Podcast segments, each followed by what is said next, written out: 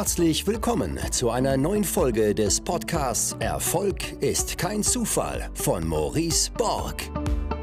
Du wirst in diesem Podcast von den Learnings erfolgreicher Unternehmer, Investoren und anderen inspirierenden Persönlichkeiten profitieren. In Experteninterviews bespricht Maurice Borg mit seinen Gästen das Wichtigste rund um die Themen Aktien, Immobilien, Steuern, Vermögensaufbau und Persönlichkeitsentwicklung. Und jetzt viel Spaß bei der neuen Folge.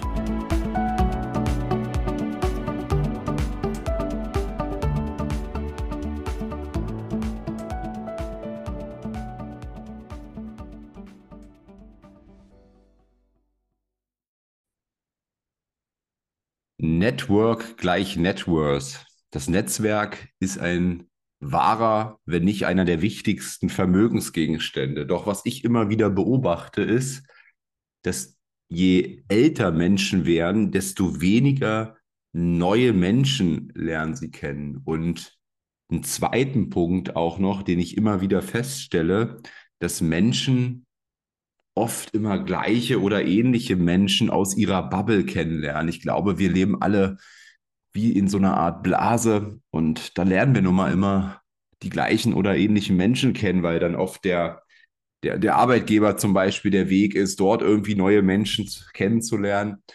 Doch ich selber finde es enorm bereichernd, immer wieder aus anderen Bubbles, aus anderen Blasen Menschen kennenzulernen und zu schauen, ja, was, wie leben die so ihr Leben? Was, was sind deren Learnings?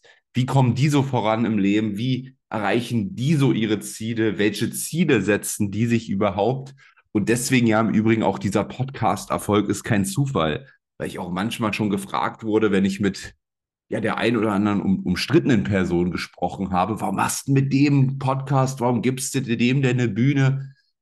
Naja, ich will ja nicht jeden Menschen hier gleich heiraten, aber ich interessiere mich gerne für deren Meinung und höre mir gerne deren Meinung erstmal an, bevor ich urteile.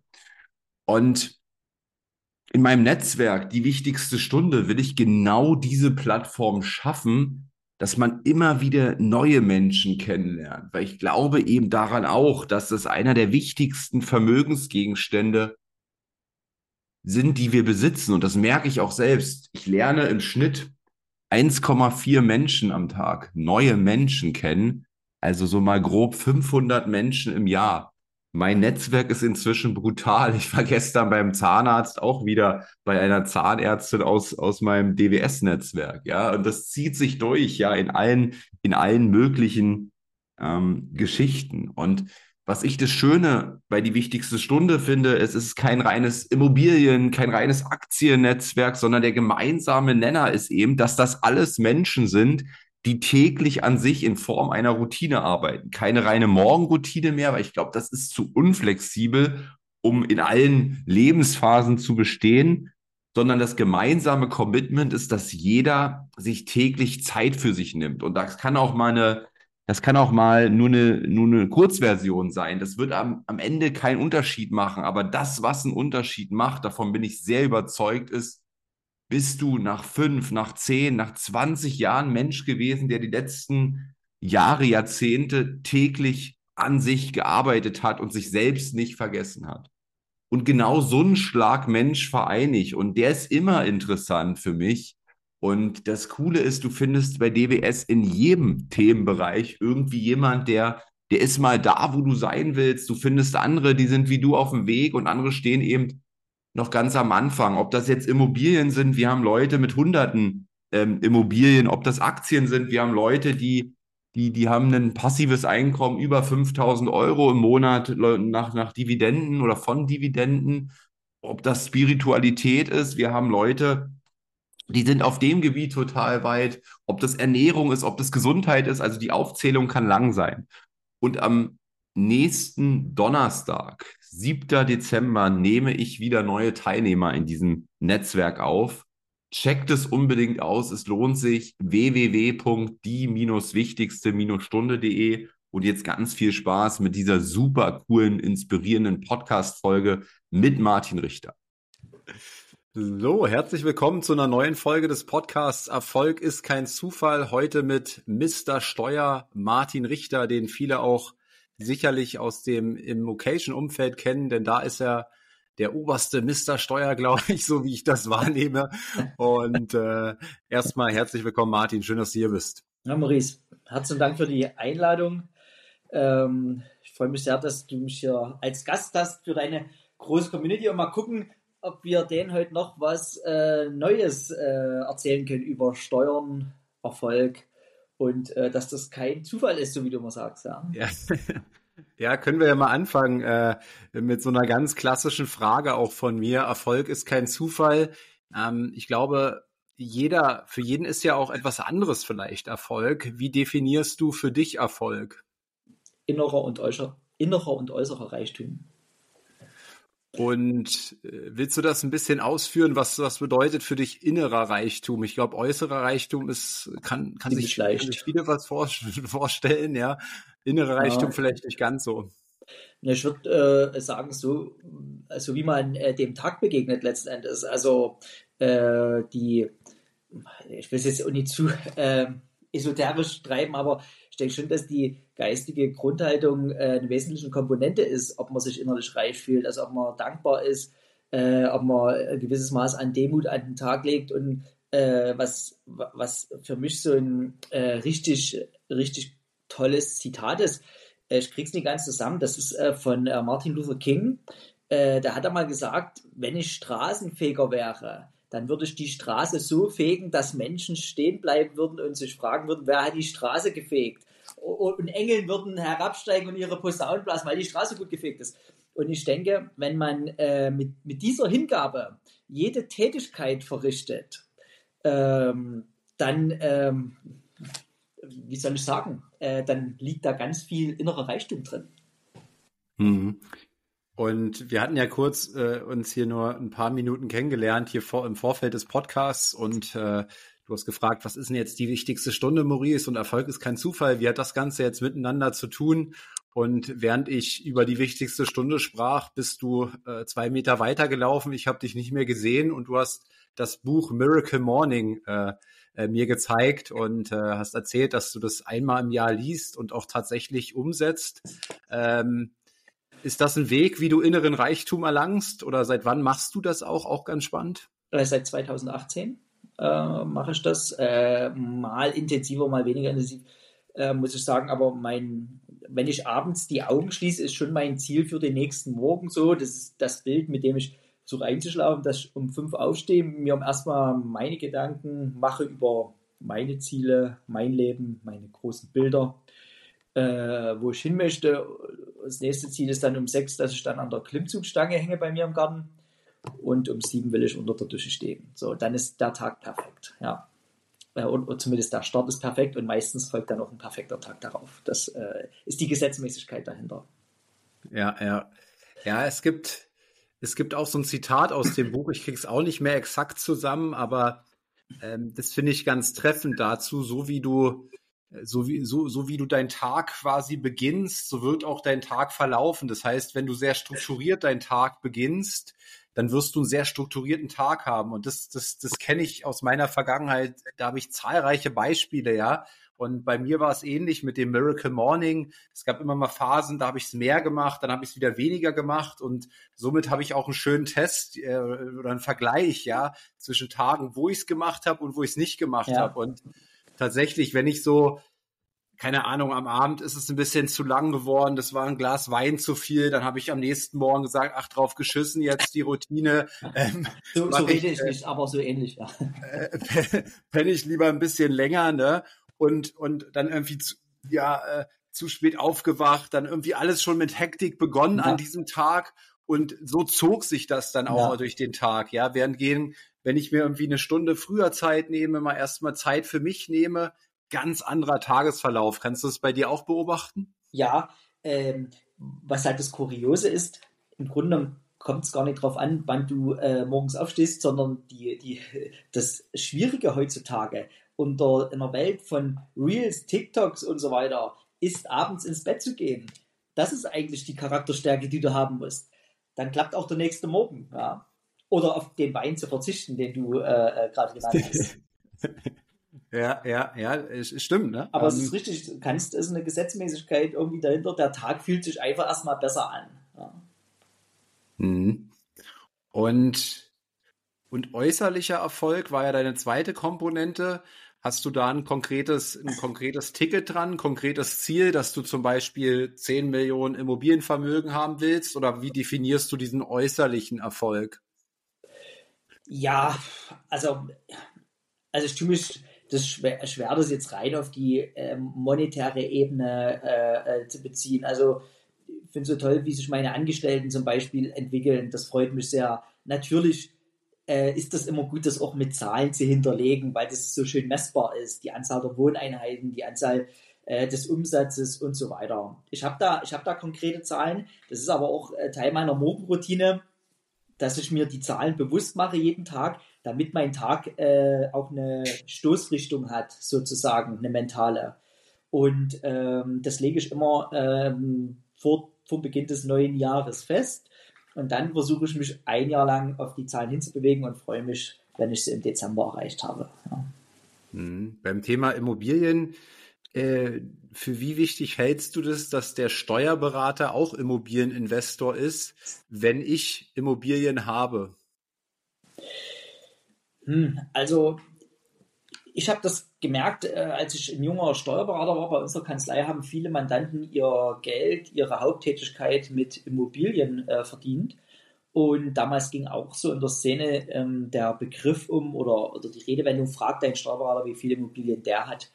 Und äh, ich habe angefangen, in Immobilien zu investieren, weil ich ein besserer Steuerberater werden will oder werden wollte. Und äh, ich investiere deswegen auch immer weiter ich denke, dass die rein fachliche Komponente beim Steuerberater jetzt gar nicht so davon abhängt, ob er selber Immobilien investiert oder nicht.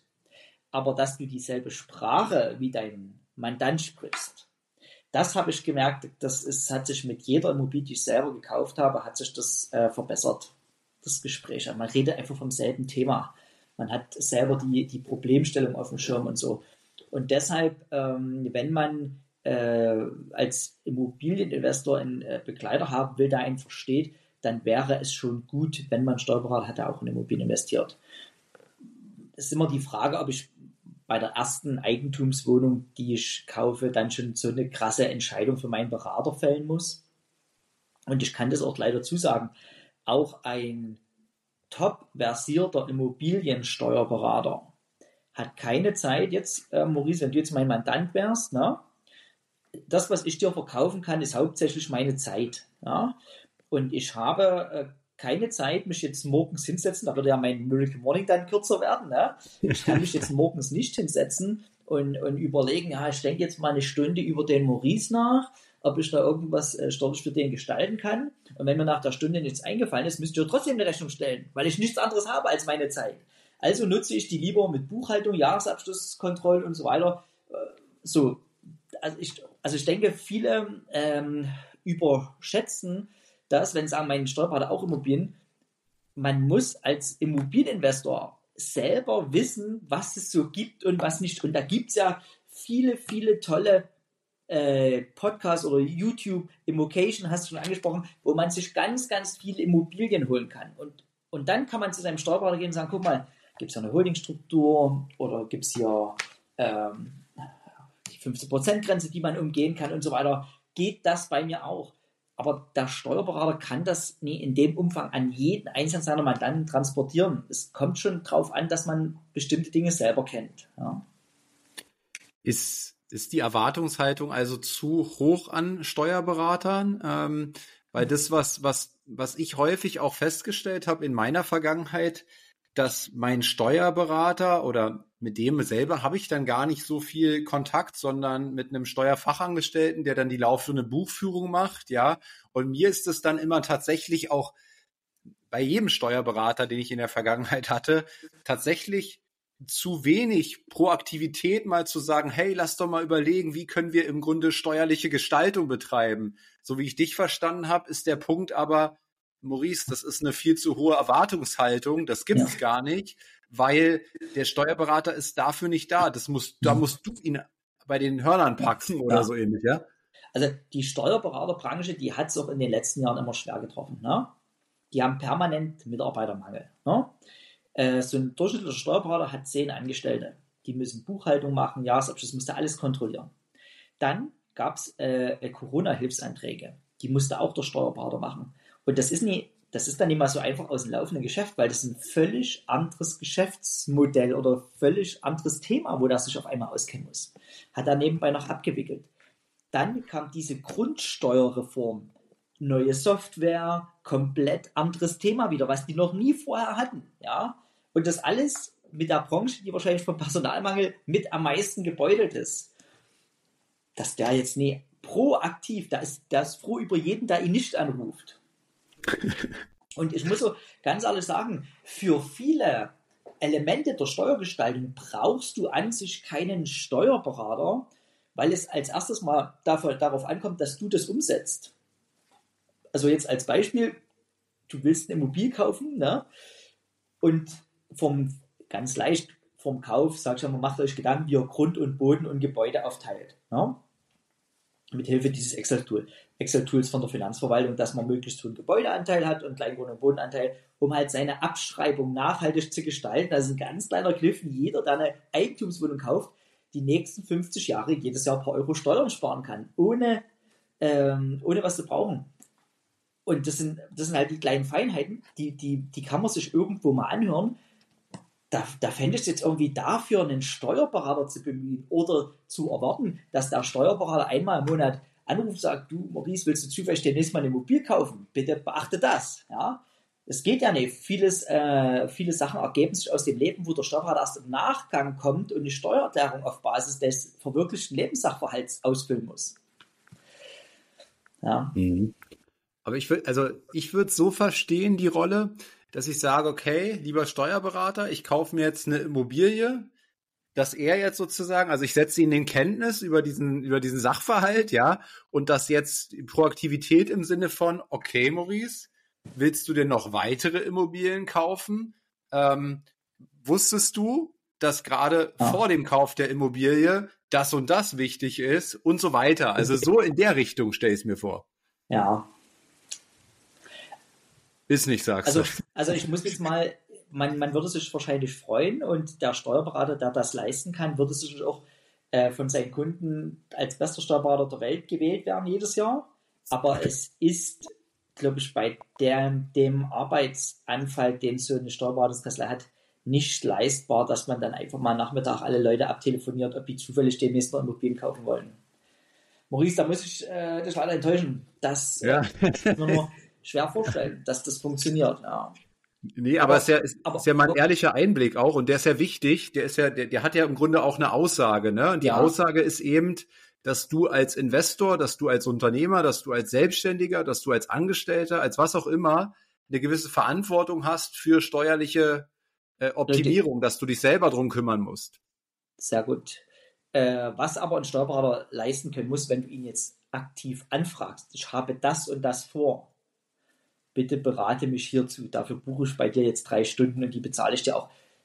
Das müsste man dann als Steuerberater schon auch machen. Ne? Mhm. Und wie würdest du dir, sag ich mal, steuerliche Grundkenntnisse aneignen? Hast du da eine Idee?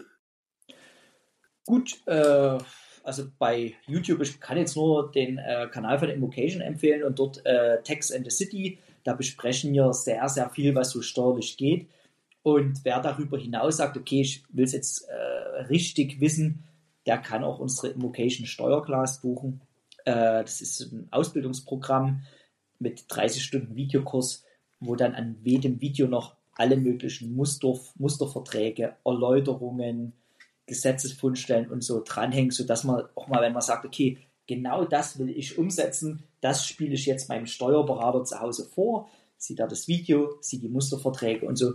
Und dann könnte das sehr leicht umgesetzt werden für von jedem äh, äh, Steuer äh, Fachangestellten, Steuerberater und so weiter.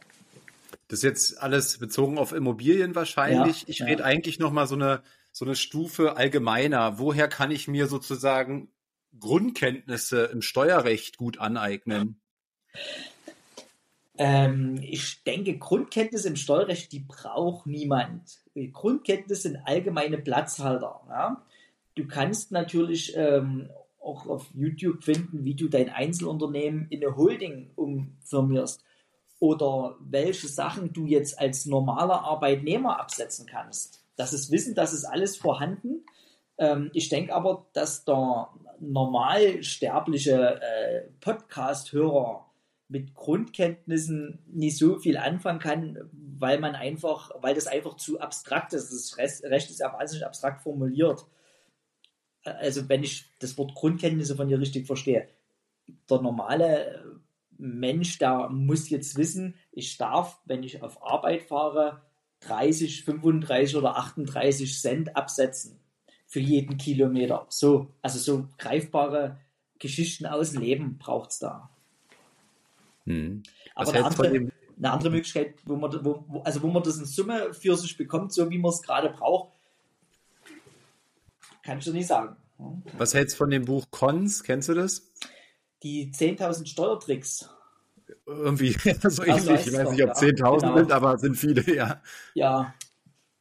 Ja, das kann man sich gerne äh, über Wochen hinweg abends lesen und hoffen, dass man sich jeden Trick merkt, der für einen selber relevant ist.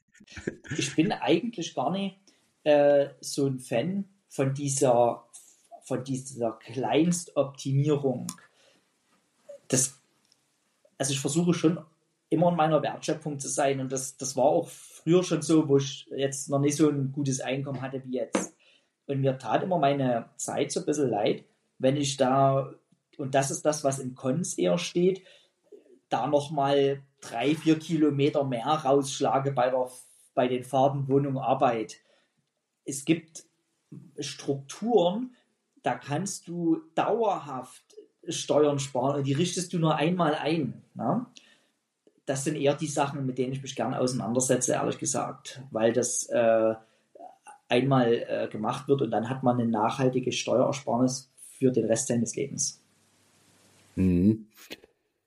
Wenn man so, so online unterwegs ist und Deutschland in Bezug auf Steuern äh, in, den, in den allgemeinen Medien liest, dann, dann wird ja schon auch immer dargestellt, dass, dass Deutschland, dass hier so viele Steuern zu entrichten sind und im internationalen Vergleich das auch so schlecht ist. Und dann gibt's ja immer mehr Trends, dass Leute, keine Ahnung, nach Dubai auswandern, ja. nach in die Schweiz auswandern, nach Malta auswandern und so weiter.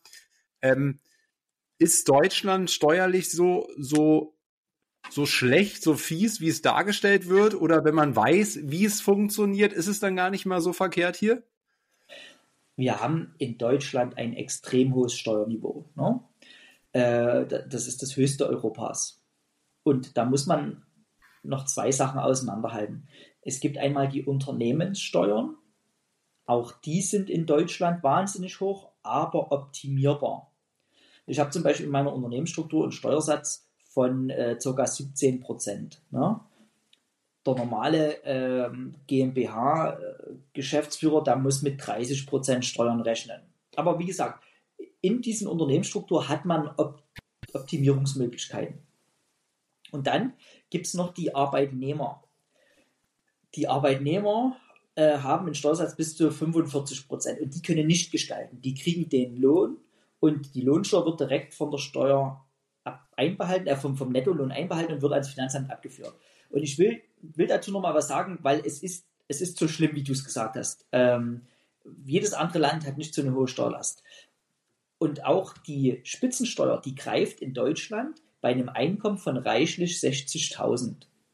Das ist aktuell das 1,2-fache des Durchschnittsgehalt du, oder des, des Durchschnittseinkommens. Das ist das schon, wenn du ganz leicht 20 Prozent über dem Durchschnittseinkommen bist, bist du im Spitzensteuersatz. Ich, ich weiß nicht, ob ich die Zahlen genau noch zusammenkriege jetzt, aber ich meine, noch in den 70er, Anfang der 80er Jahre musste man das 50-fache des Durchschnittsverdieners verdienen, um im Spitzensteuersatz zu sein. Und das ist auch in vielen anderen Ländern noch so. Also du bist in Deutschland relativ schnell mit einem moderaten Einkommen schon an der Stelle, wo dir der Staat 42 Prozent wegnimmt auf jeden weiteren Euro. Und das ist, äh, das ist eine krasse Geschichte. Und das ist für mich eher hemmend äh, bei der Wirtschaft. Ich würde dir gerne mal äh, Dennis Modell äh, sagen, wenn ich jetzt Finanzminister wäre, was ich machen würde. Wir haben ja jetzt in jeder Branche extremen Arbeitnehmermangel. Ne?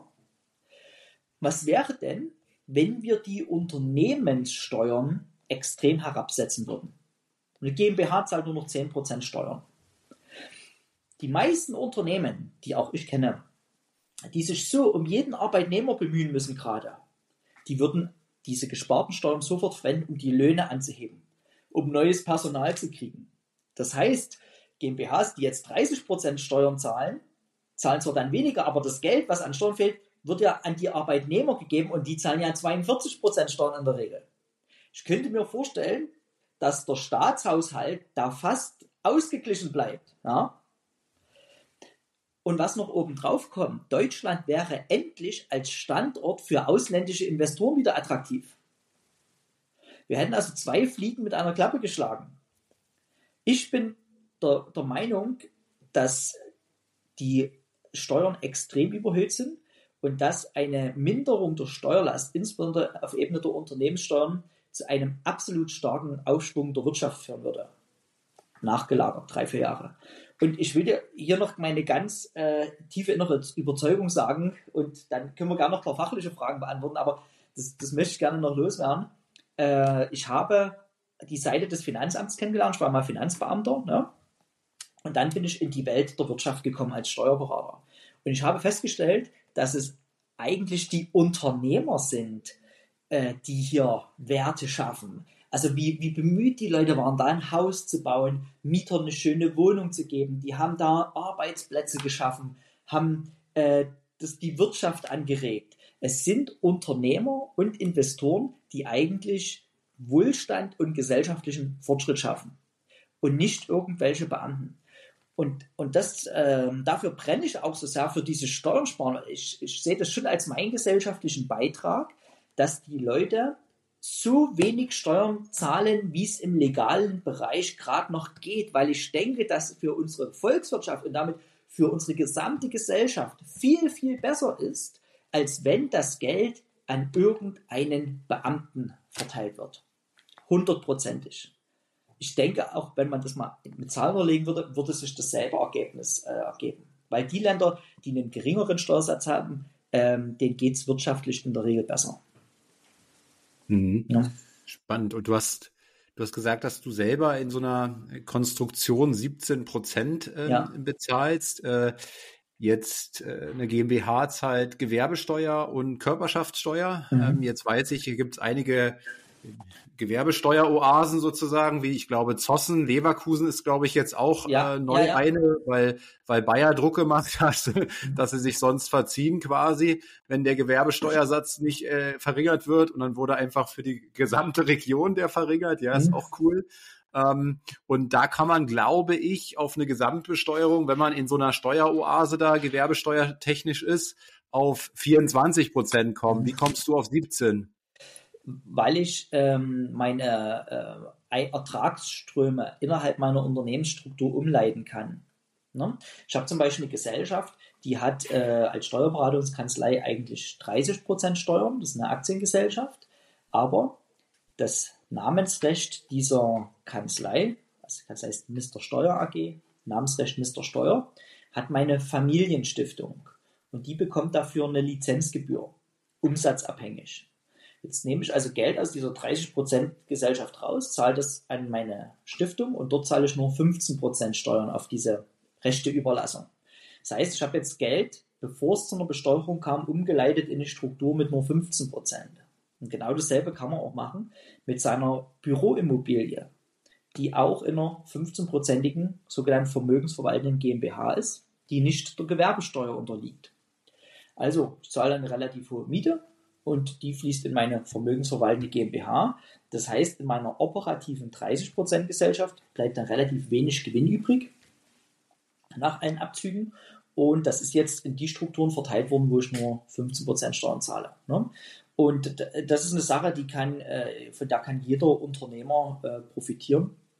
Und dann kann man das so gestalten, dass man ähm, nur noch Richtung 15% besteuert. Mhm. Und also ich habe so dieses klassische, klassische Holding-Konstrukt, ne? Also oben meine Holding, dann habe ich unten äh, drei operative GmbHs, eine oder zwei operative GmbHs und eine VV GmbH. Ähm, kann man die, ersetzt man dann die Holding dort oben äh, durch die Familienstiftung, weil die Holding ist bei mir wie so eine Art Spardose, ne? Ja. Also da fließt, da fließt äh, das Geld hin und da ist sozusagen mein Vermögensaufbau. Wann lohnt sich dann diese Familienstiftung?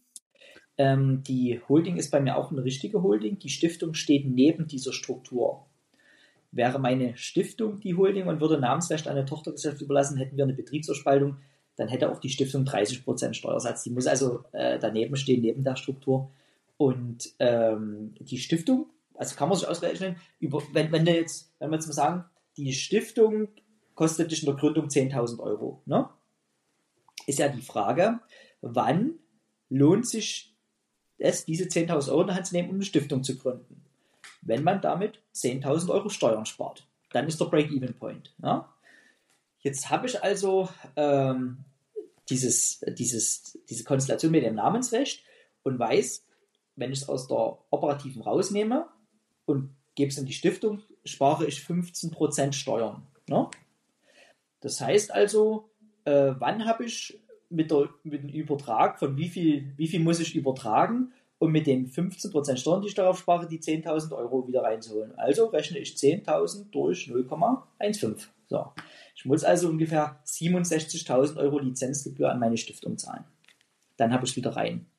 Und wenn man weiß, dass so eine Lizenzgebühr bis zu 10% der Umsätze betragen kann, dann äh, brauche ich 650.000, 700.000 Euro Umsatz bilde daraus die Lizenzgebühr, 66.000 an die Stiftung, spare 10.000 Euro Steuern und schon ist der Break-Even-Point erreicht. Das schaffen manche in wenigen Monaten. Und das, äh, das wäre ja jetzt auch, ähm, du hättest ja dann schon den Break-Even innerhalb von einem Jahr. Du hast ja die 10.000 Familienstiftungskosten, das sind ja wahrscheinlich die Gründungskosten, die hast ja. du ja nicht jährlich, ne? Genau, die habe ich einmal, genau. Und, und ja. ab, ab, dann rechnet sich dieses Konstrukt steuerlich für dich. Und jetzt, jetzt merkst du vielleicht auch, einen Haken zuvor zu den Kilometerkosten, die ich so als Beispiel angeführt habe, anstatt das Ganze über Fahrtenbuch zu schreiben, sich mal an einem Samstagvormittag über sowas Gedanken zu machen, wie nachhaltig diese Steuersparnis dann ist. Hm. Und dieses, also Namensrecht habe ich jetzt verstanden, oder Lizenzgebühr für so, für so einen Namen. Wie kommt das in die in die Familienstiftung rein? Also kann ich das jetzt einfach nachträglich sagen, ich gründe eine Familienstiftung und da ist das Namensrecht auf einmal drin mhm. von meiner ähm, operativen GmbH? Genau, das würdest du von der operativen GmbH in die Stiftung verkaufen. Das ist ein typisches Sale and Leaseback dann. Verkaufst eine Stiftung und die vermietet es zurück. Ne? Ah ja, also es muss die, die Familienstiftung kaufen. Das heißt, ich muss erstmal irgendwas einlegen in die Stiftung. Ja, genau. Mhm. Und wenn das dann aber, sagen wir mal, 50.000 oder in unserem Beispiel waren es ja gerade 60.000 mhm. oder 65.000, wenn das dann 65.000 Ertrag im Jahr bringt der Familienstiftung, was ist dann ein realistischer Kaufpreis für sowas? Mhm. Das ist, das ist eine Problemstellung. Also das wäre das drei- bis fünffache des Jahresertrages. Du müsstest also das Namensrecht erstmal für drei bis, äh, äh weiß ich nicht, 300.000 bis, ja, 200 bis 300.000 Euro verkaufen an die äh, Familienstiftung und damit hättest du ja einen riesen Gewinn, den du in deiner operativen GmbH besteuern musst, musst also im Verkauf des Namensrechts. Deshalb gibt es da zwei Möglichkeiten. Entweder man macht das, wenn man die Struktur relativ jung noch hat, dass man das direkt so aufbaut, dann ist so das Namensrecht noch nicht viel wert. Oder eine Gestaltung, an der ich gerade arbeite, ähm, die Idee ist, du hast ja ein Kind, ne? Nehmen wir mal an, das Kind kriegt das Namensrecht oder es ist bestimmt noch minderjährig, so jung wie du aussiehst, aber äh, nehmen wir mal an, nimm mal an, du hast irgendein Familienmitglied, der sichert sich das Namensrecht auf seinen Namen und macht dann ein Jahr lang damit nichts. Dann handelt es sich bei dem Namensrecht um ein Wirtschaftsgut, was man steuerfrei verkaufen kann nach einem Jahr. Ja, stell dir mal vor, deine Frau hat es gemacht jetzt, ne? hat das Namensrecht sich gesichert und verkauft es dann, wenn die Stiftung gegründet wurde, wirklich für die 300.000 an die Stiftung. Jetzt das Geld, was du in die Stiftung überführst, muss von der Stiftung nicht nur mit 15% besteuert werden, sondern es kommt dann auch steuerfrei wieder raus an deine Familie. Kommt steuerfrei aus der Stiftung wieder raus, aus dem Verkauf des Namensrechts. Du siehst, hier gibt es tausend Varianten, äh, steuergestalterisch äh, tätig zu sein. Ne? Ja, mega spannend. Also gerade gerade eben in Bezug auf ähm, auf den Beginn. Ne? Also wenn, wie du sagst, wenn man gerade so eine Holding eben oder so eine Struktur überhaupt aufsetzt, natürlich muss man schon wissen, wo die Reise hingeht. Ne? Wer weiß schon, also das muss man ja operativ auch erstmal abschätzen, wenn man das gründet, dass man eben in diesen Bereich kommt, ne? dass man ähm, in diesen finanziellen Sphären dann auch unterwegs ist. Maurice, mal unter Miracle Morning Aspekten, wenn du morgens wahrscheinlich deine Affirmationen dir sagst, gehst du da davon aus, dass du erfolgreich bist oder nicht? Ja, ja bei mir keine Frage. Du. Ja, aber es wäre doch jetzt absolut auch mental kontraproduktiv. Du entscheidest dich für eine Struktur, die äh, nur den äh, nicht erfolgreichen Fall gut abdeckt. Ich, hatte, ich mache mal so ein Beispiel. Ich hatte mal so einen Steuerbescheid als junger Steuerberater zu kontrollieren gehabt. Da hat jemand seine Beteiligung verkauft, die er als Student gegründet hat, also mit Anfang 30 und musste, also für 36 Millionen verkauft, ja. Und da habe ich einen Steuerbescheid bekommen, da musste 10,5 Millionen Steuern zahlen. 10,5 Millionen Euro Steuern. Krass. Da habe ich mich richtig in den reinversetzt. Da hat er bestimmt, irgendwann hat ihm mal jemand gesagt, hey, setz da eine Holding drüber, da ist der Verkauf mal steuerfrei. Und da hat er bestimmt gedacht, oh, na, dann eine Holding, das sind nochmal 1000 Euro oder Mark damals extra Steuerberaterkosten. Ah, weiß nicht, ob sich das lohnt. Ja? 10 Millionen Steuern gespart. Ich sage immer, wer ein Geschäft aufmacht und dran glaubt, dass das erfolgreich sein wird, der baut auch die Struktur schon so auf, dass man im Erfolgsfall mal wenig Steuern bezahlen muss. Da kommt vielleicht ein paar Strukturkosten mehr dazu. Aber ähm, dort merkt man auch schon dran, wenn man mit den Leuten redet, wie glauben die an ihr Geschäftsmodell. Ja? Mhm. Je nachdem, ja, für was die Struktur zu entscheiden. Und ich will jetzt gar niemanden abwerben, der jetzt hier keine Holdingstruktur oder Stiftung oder so hat. Ne? Aber das, was du sagtest, war ein bisschen eine Steilvorlage dafür. Ja, ja, ja sehr geiler Blick. Ja, ich mag, äh, ich mag diese Betrachtungsweise eben auf die, mhm. auf die Nummer, ne? Ähm, weil sie dann tatsächlich auch nochmal so ein bisschen rauskitzelt, wie sehr glaubst du an deine Idee, beziehungsweise wie sehr hast du sie vielleicht auch schon validiert, ne? Also so ein gewisser, ja. so ein gewisser Proof of Concept sollte vielleicht auch dann da sein schon, ja. Ähm, und äh, aber ja, cool, sehr, sehr, sehr, sehr spannend. Und Familienstiftung, okay, den, den Aspekt habe ich noch nicht durchdacht. Wie viele laufende Kosten sind Familie, hat so eine Familienstiftung? Das ist meine günstigste Struktureinheit, weil eine, Stiftung, die muss weder eine Buchhaltung abgeben noch einen Jahresabschluss. Ähm, und dort, wo, wo, ich meine Stiftung gegründet habe, nicht mal äh, eine äh, Gewinnübersicht für die Stiftungsaufsichtsbehörde. Und damit hat meine Stiftung jetzt nur äh, eine Anlagevermietung und Verpachtung abzugeben für die Überlassung des Namensrechts. Also ich habe ja, bin ja eine Kanzlei angebunden hier, aber ich glaube, das kostet jetzt nicht mehr als 600 bis 800 Euro. Ja, hm. zwölfmal aufsummieren die monatliche Lizenzgebühr und das Abgeben der Steuererklärung. Und dann ist die Kohle in der Familienstiftung, wird hm. besteuert mit 15 Prozent. Ja. Und man kann ja jetzt als Stiftungszweck, ähm, glaube ich, die zum Beispiel angeben, das Wohl der eigenen Familie zu steigern. Ähm, was kann ich denn davon alles kaufen dann in der Familienstiftung? Alles. Alles, was dem Stiftungszweck entspricht, also, und da ist er sehr weit und sehr abstrakt gefasst. Ne? Ähm, zum Wohlergehen der Familie, kulturelle Fortbildung, da ist bestimmt auch der eine oder andere Urlaub mit drin. Ähm, Familienzusammenkünfte, weil dort Familienzusammenhalt gefördert wird, Familie in Notzeiten unterstützen. Also eigentlich kann man da alles machen. Das äh, entbindet dich aber nicht diese, diesen Vorteil, der aus der Stiftung rauskommt, mit 25% Kapitalertragssteuer zu besteuern. Also es wird deswegen nicht steuerfrei. Ne? Das ähm, habe ich nicht verstanden. Wie, wenn ich jetzt dort ein Segelboot von kaufe, was passiert dann? Dann ist es, also die Stiftung kann das Segelboot gerne kaufen, ne? aber es muss dann ja die Nutzung durch die Stifterfamilie, das ist ja ein steuerlicher Vorteil. und der wird halt besteuert. So wie beim, man beim Auto eine 1%-Regelung hat, weil man es privat mit nutzen darf, wird der Finanzbeamte sich auch für das Segelboot was ausdenken. Und deshalb ist aber gut, wenn du äh, zum Beispiel deine Kinder begünstigst, weil die haben ja auch 11.000 Euro steuerlichen Freibetrag jedes Jahr. Ne? Und wenn du dann sagst, okay, den Anteil des Urlaubs der Kinder bezahlt die Stiftung. Ne?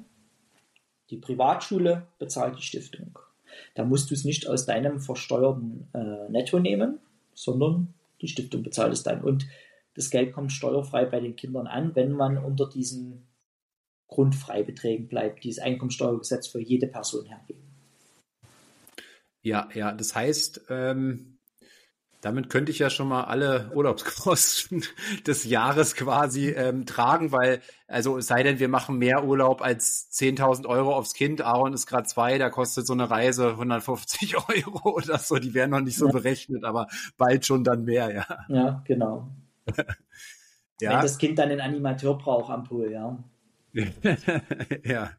Ja, ja, das ist äh, spannender, spannender Punkt. Und ähm, generell so, ähm, du hast ja, du hast ja zu Beginn jetzt gesagt, ne, also dieser Fokus, ähm, jetzt noch ein Bewirtungsbeleg, der gar nicht beruflich veranlasst ist, den da irgendwie reinzumogeln, mhm. ist nicht so deine Technik, sondern deine Technik sind eben so diese, diese großen strukturellen Dinge, wo man mhm. wirklich einmal Arbeit investiert und dann laufend einen Vorteil generiert. Hast du da noch mal so einen Aha-Moment? Also das Ding fand ich jetzt schon sehr besonders. Hast du da noch so, wo es bei dir so Klick gemacht hat? Ja, äh, und in dem Moment habe ich auch meine Liebe zur vermögensverwaltenden Gesellschaft entdeckt, muss ich sagen. Ja? Diese vermögensverwaltende Gesellschaft ist ja ein Steuersparmodell. Das heißt, die lohnt sich auch nur, wenn man damit Steuern sparen kann. Ich, die Frage also, ab wann lohnt sich eine vermögensverwaltende GmbH? Ja? Äh, ist also die, dass wenn ich eine Immobilie habe, die sehr, sehr viel Gewinn abwirft, nicht Cashflow, das ist nicht unsere Größe, wir rechnen im steuerlichen Überschuss, also Miete minus Abschreibung minus Zins. Wenn da unten eine große Zahl rauskommt, kaufe ich das in eine GmbH, weil die GmbH auf den Überschuss nur 15% Steuern zahlt, während ich privat 42 bezahlen müsste. So, das ist der eine Vorteil. Aber was auch ein Riesenvorteil ist, dass so eine GmbH auch nur 50% auf Verkäufe äh, bezahlt, auf Verkaufsgewinne. Wenn man es nicht im Handel betreibt, sondern in fünf Jahren drei Objekte nur verkauft. Und das war für mich der größte Aha-Moment. Ich war noch Steuerberater in einer mittelgroßen Kanzlei und habe ähm, ein normales Jahresgehalt gehabt von 60, 70.000, sage ich mal. Und ich hatte in meine erste vermögensverwaltende GmbH zwei Eigentumswohnungen in Chemnitz reingekauft, jeweils 40.000 Euro. Und nach vier Monaten kam jemand und hat mir eine dieser Wohnungen für 60.000 Euro abgekauft. Ich habe also 20.000 Euro Gewinn gemacht. Und privat hätte ich diese Wohnung nicht verkauft, weil ich ja schon im Spitzensteuersatz war. Und auf 20.000, da wollte ich irgendwie keine 8.400 Euro Steuern verlieren. Aber in der GmbH habe ich nur 15% Steuern bezahlt. Und das war für mich äh, so, ein, so ein Riesensprung. Eigenkapital, gleich mal 20.000 Euro mehr. Das habe ich dann nochmal gemacht mit einem Mehrfamilienhaus. Und das alles über vermögensverwaltende GmbHs, die nur 15% Steuersatz haben. Und ich habe jetzt einen Immobilienbestand von ungefähr 130 äh, Wohneinheiten. Und die großen Sprünge, die ich beim Bestandsaufbau gemacht habe, das waren immer die, äh, die, die ich erreicht habe durch das Verkaufen von Immobilien, nicht durch das Behalten von Immobilien. Und das Verkaufen von Immobilien macht eben besonders viel Spaß in einer vermögensverwaltenden Gesellschaft. Also wenn man jetzt ein bisschen groß denkt und sagt, okay, ich also Immobilien, ich bin aber zu einer Zeit dazu gekommen, wo die sich wirklich gut entwickelt haben, alle relativ schnell. Man konnte kaufen, ein paar Wochen später teurer weiterverkaufen. Äh, vielleicht sind die Zeiten gerade vorbei, aber dann ist es halt jetzt eine Zeit, wo man gut einkaufen kann. Ne? Und die ähm, großen Sprünge, wie gesagt, beim Immobilienbestand, die sind größer, wenn das Finanzamt nicht 42 Prozent wegnimmt, sondern nur 15. Und auch hier haben wir wieder quasi das Mindset dazu. Ne? Kaufe ich jetzt und sage, ich will definitiv zehn Jahre behalten. Ne? Was ist, wenn in zwei Jahren einer vor dir steht und sagt, ich gebe dir das Doppelte? Wirst, willst du dann wirklich noch acht Jahre behalten? Oder wirst du schwach? Und weil ich weiß, dass ich dann schwach werden würde, tendiere ich eher zur vermögensverwaltenden GmbH, weil ich dort flexibel im Verkaufsfall bin, was die Steuern angeht. Mhm. Jetzt hast du gerade schon angesprochen, ne? Äh, veränderte Zeiten. Ich weiß gar nicht, kannst ja gleich nochmal drauf eingehen, seit wann du mit Marco und Stefan von Immocation auch zusammengekommen bist. Ähm, das waren ja, ähm, waren ja brachiale Goldgräberzeiten, so die letzten, weiß ich nicht, acht, zehn Jahre oder so im Immobilienbereich, wie du sagst, da, da musste man gefühlt auch gar keine Ahnung haben. Man konnte jeglichen Fehler mitmachen, also zu mhm. teuer einkaufen, zu teuer renovieren, was auch immer. Es hat eigentlich gar keine Rolle gespielt, weil sechs Monate später war diese Fehler schon wieder verziehen, weil die Wertsteigerung ähm, ja. das entsprechend wettgemacht haben. Ne? Jetzt auf einmal haben wir irgendwie Zinsen, die sind äh, viermal, viermal so hoch wie vorher. Ähm, und ich weiß nicht, wie die Durchdringung schon am Markt ist, wenn man so Portale vergleicht, ähm, glaube ich, ist es noch nicht ganz so bei den Verkäufern angekommen. Ja. Jedenfalls, man kann ja alles versuchen, ob man es ja. dann eben entsprechend auch bekommt. Aber wie siehst du den Markt und gerade im Hinblick auf deine enorme Nähe zu so Experten, mit denen du mhm. da auch ähm, ähm, wahrscheinlich regelmäßig am Tisch siehst? Sitzt. Also bei den Experten herrscht etwas Einkaufslaune, muss ich sagen. Also ich, vielleicht mal ein paar Aspekte. Ich habe ja häufig auch mit so jungen Investoren äh, zu tun ähm, und da merkt man schon, die, die vor zwei Jahren nicht gekauft haben, weil die Preise hoch waren, wo die Zinsen niedrig waren, die haben jetzt auch die Ausrede, dass sie jetzt nicht kaufen, wo die Preise eine kleine Delle erfahren, aber die Zinsen dafür hoch sind. Der Markt hat sich nicht vollständig an die hohen Zinsen angeglichen. Ob das noch kommt, weiß ich nicht. Man kann aber mit äh, den Verkäufern und den Maklern wieder etwas verhandeln. Und bei mir hier in der Region ist es schon jetzt nicht so schwer, in 8 oder 9 Prozent zu finden da finde ich auch, dass 4% Zinsen jetzt nicht das große Problem sind. Und was jetzt noch dazu kommt, diese ganze Energiewende-Thematik, Heizungsgesetz etc. Es gibt wirklich Leute, die verkaufen jetzt ihre Immobilie mit äh, 200.000 Euro Abschlag, um nicht in fünf oder sechs Jahren für 50.000 Euro renovieren zu müssen. Also es herrscht eine gewisse Panik am Markt. Und wer sich jetzt gut informiert und äh, ruhig bleibt und besonnen, da kann immer noch gute Immobilien finden. Also es kommt noch ein, ein, ein ganz großer Aspekt dazu. Wir haben eine Zuwanderung, wie sie noch, also wie es gibt kein historisches Beispiel weltweit für so eine krasse Zuwanderung. Ne? Und wir haben pro Jahr 400, manche sagen auch 700 1000 Wohnungen zu wenig. Die Leute müssen alle irgendwo wohnen. Und ich weiß, dass das einem Robert Habeck wahrscheinlich oder einem Kevin Kühnert extrem schwerfallen wird, dieses Gesetz jetzt nachzuvollziehen. Aber die Nachfrage bestimmt den Preis. Es geht gar nicht anders. Und in dem Moment, wo zu wenig Wohnungen da sind, aber zu viel Druck auf den Mietmarkt, müssen die Preise steigen. Es ist einfach unaus also, also ich mal sagen, es ist unausweichlich. Ne? Klar, es gibt irgendwo Mietpreisbremsen oder so, aber jetzt, ja, so ich kaufe hier im Dresdner Umland, das mag eine bessere äh, C-Lage oder vielleicht eine B-Lage sein. Ist es egal, ich habe Vollvermietung, ich kann meinen Mietern tolle Wohnungen zur Verfügung stellen und ich, ich spüre auch den Druck am Wohnungsmarkt. Das heißt, wer äh, heute einen 8%er kauft, der kann davon ausgehen, dass das in zwei oder drei Jahren in 9%er ist. Nochmal drei Jahre später ein 10% Da reicht schon der normale Mieterwechsel. Man muss gar keine Bestandsmieten erhöhen, äh, damit es steigt. Das ist meine Wahrnehmung. Ich muss aber auch sagen, ich bin hier in einem sehr kleinen Raum unterwegs, nur in einem sehr begrenzten Umfeld um meine Heimatstadt Pirna herum. Ja. Ich kann jetzt nicht für ganz Deutschland sprechen, aber ich habe, äh, ich bin sehr zuversichtlich, was die Entwicklung meiner Bestandsimmobilien angeht.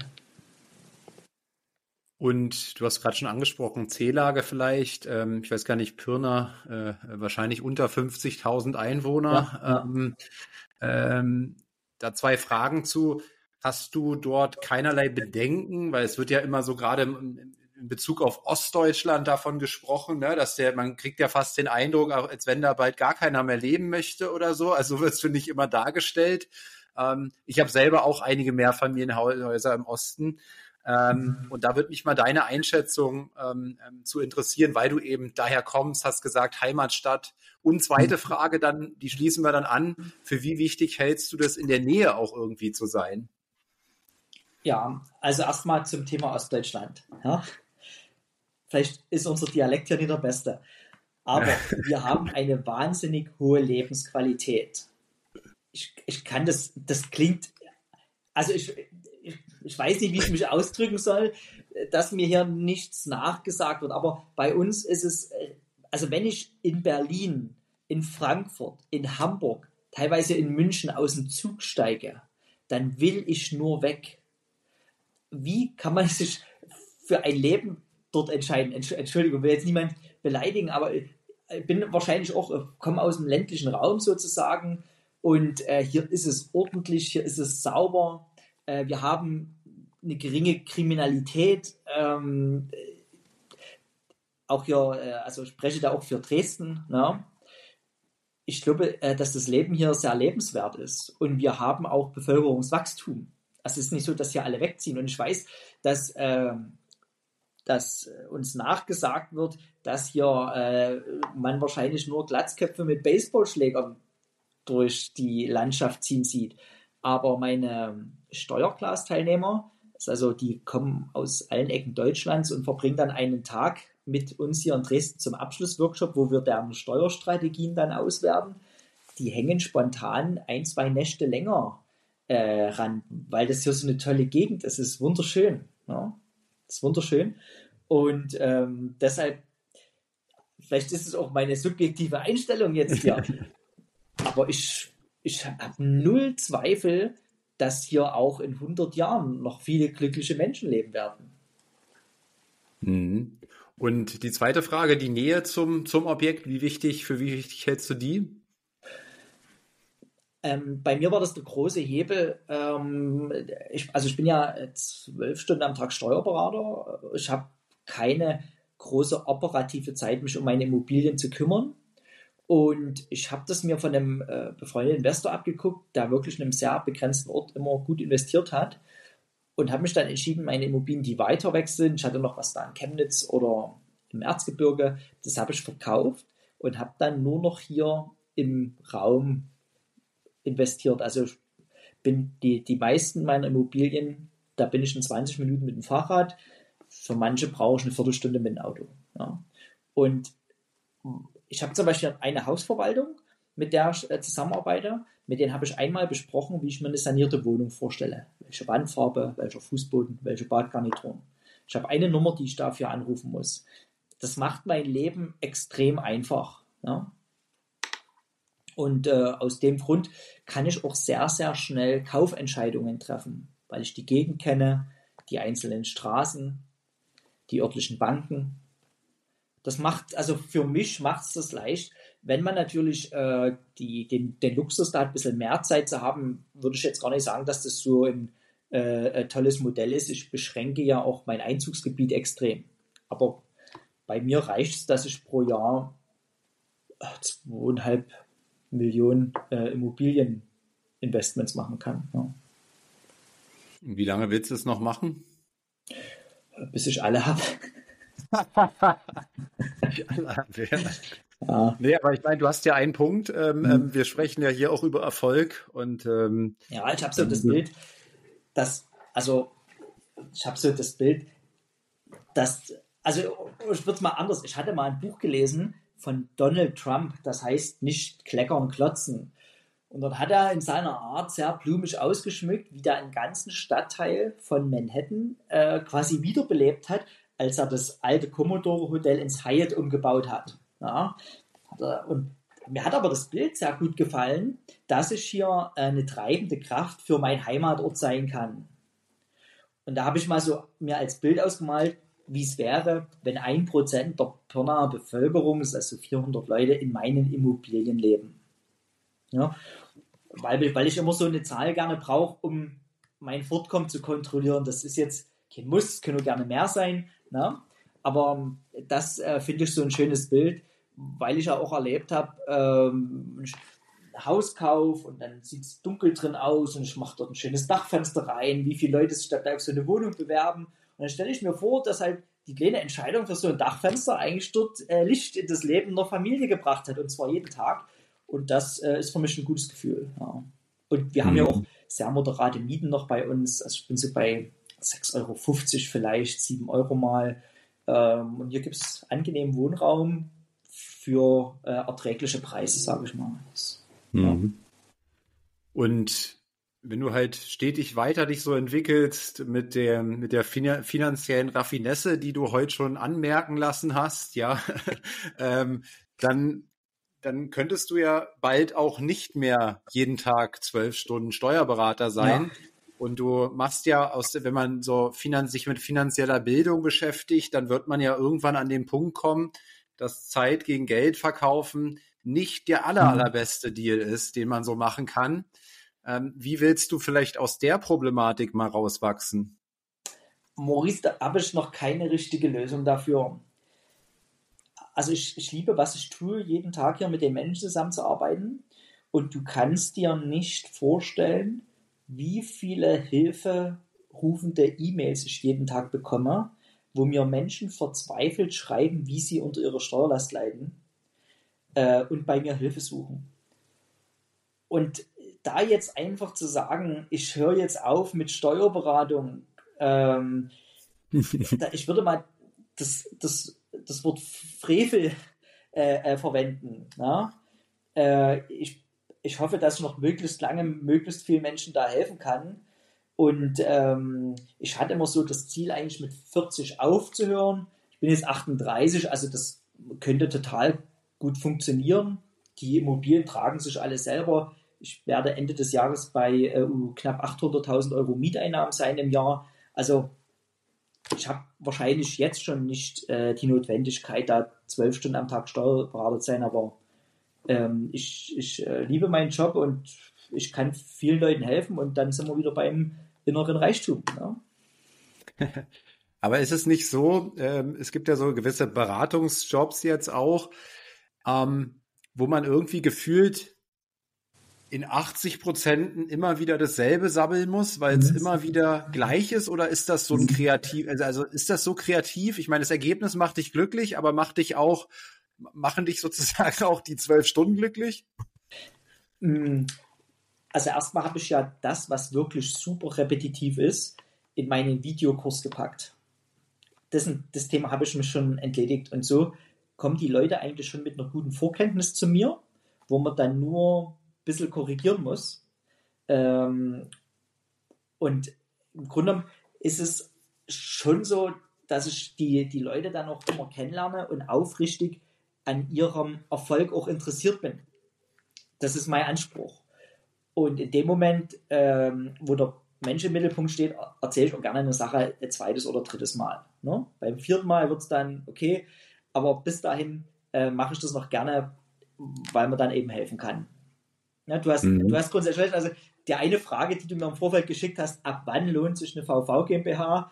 Äh, da habe ich kurz geschluckt, weil das wirklich die häufigste Frage ist und die erkläre ich jedes Mal, wenn ich auf YouTube irgendwas mache, überall, sich eine VV GmbH lohnt. Und das ist eine Sache, die sollten mich die Leute wirklich nicht mehr fragen. Aber ja, ansonsten. Da verweisen wir auf das, verweise ich auf das, genau, auf YouTube. Ja. Genau, genau. Äh, dann aber vielleicht, du warst, du warst, du hast mich so begeistert mit deiner Kreativität, mit der Familienstiftung und dem und der Lizenzgeschichte.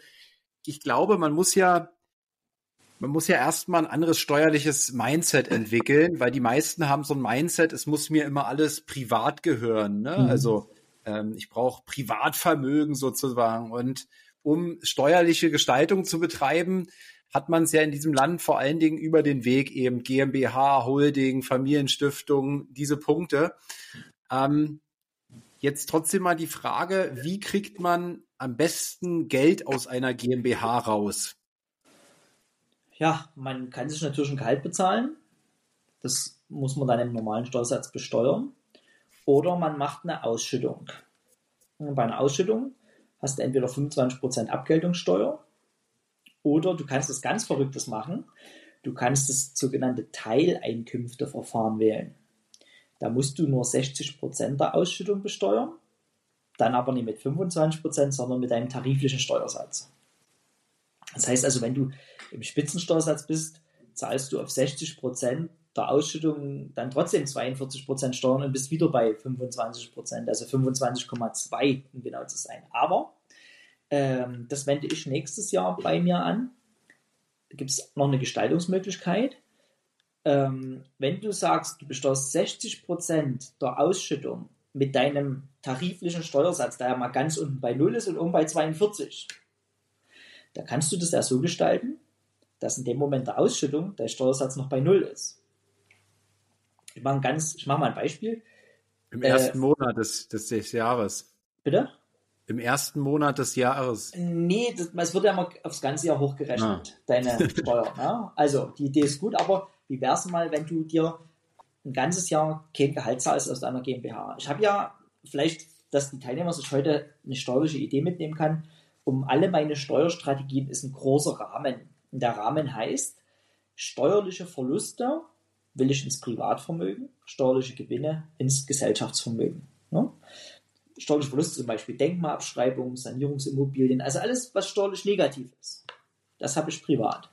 Alles, was steuerlich sehr positiv ist, Renditeobjekte, Immobilien zum Verkauf, das habe ich in meiner Gesellschaftsstruktur.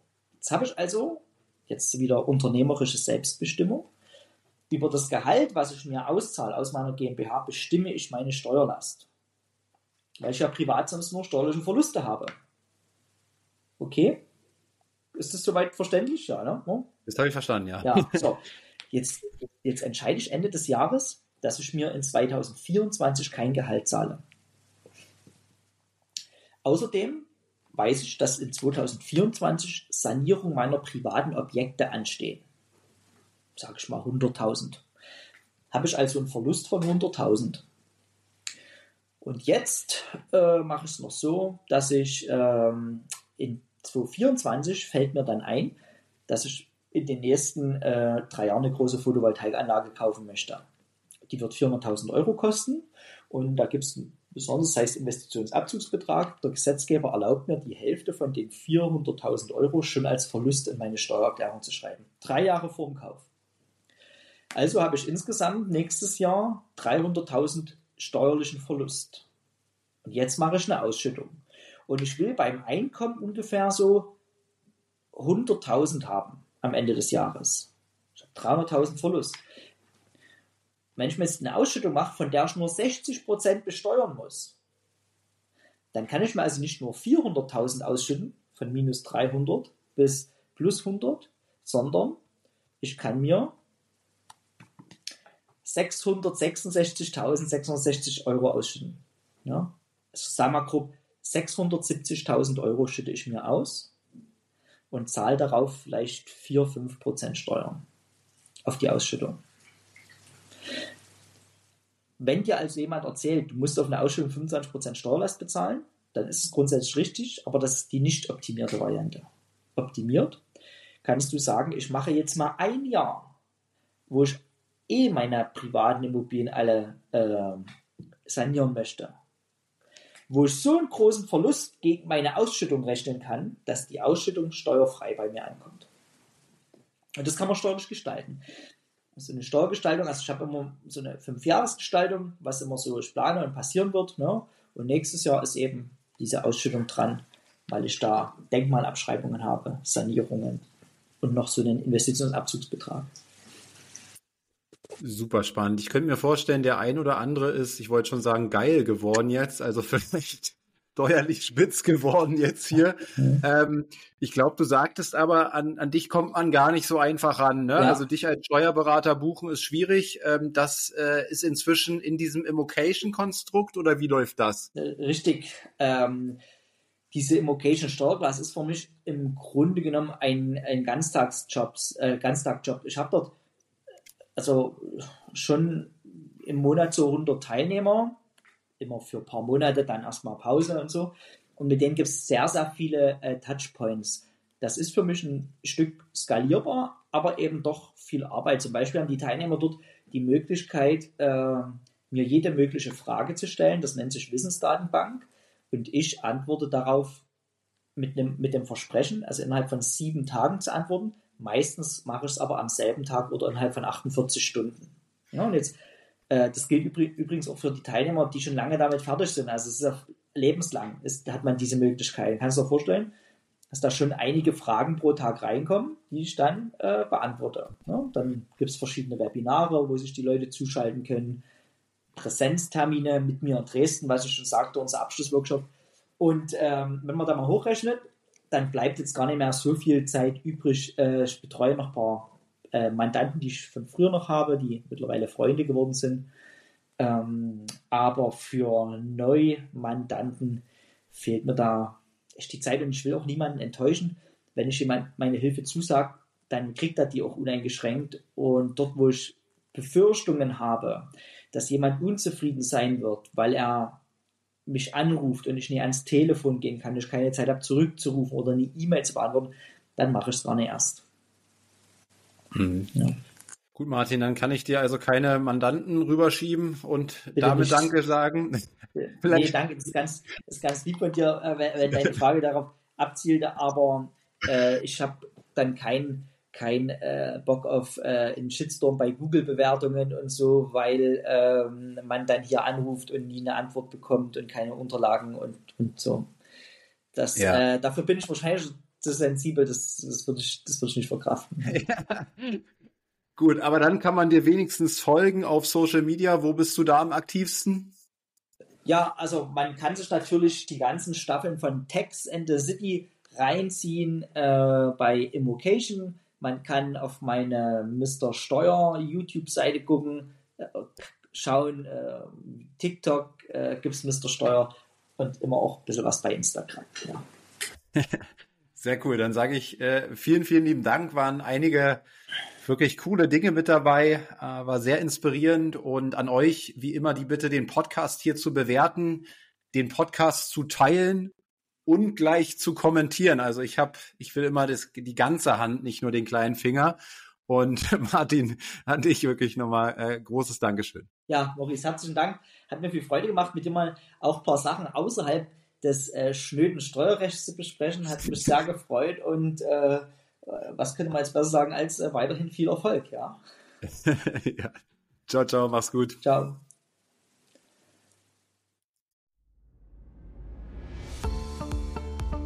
Das war eine weitere Folge des Podcasts Erfolg ist kein Zufall von Maurice Borg. Bitte nimm dir eine Minute und unterstütze uns mit einer Bewertung. Folge Maurice Borg bei Instagram und profitiere von seinen täglichen Buchausschnitten aus den besten Büchern unserer Zeit. Sein Profilname ist mb-maurice-borg.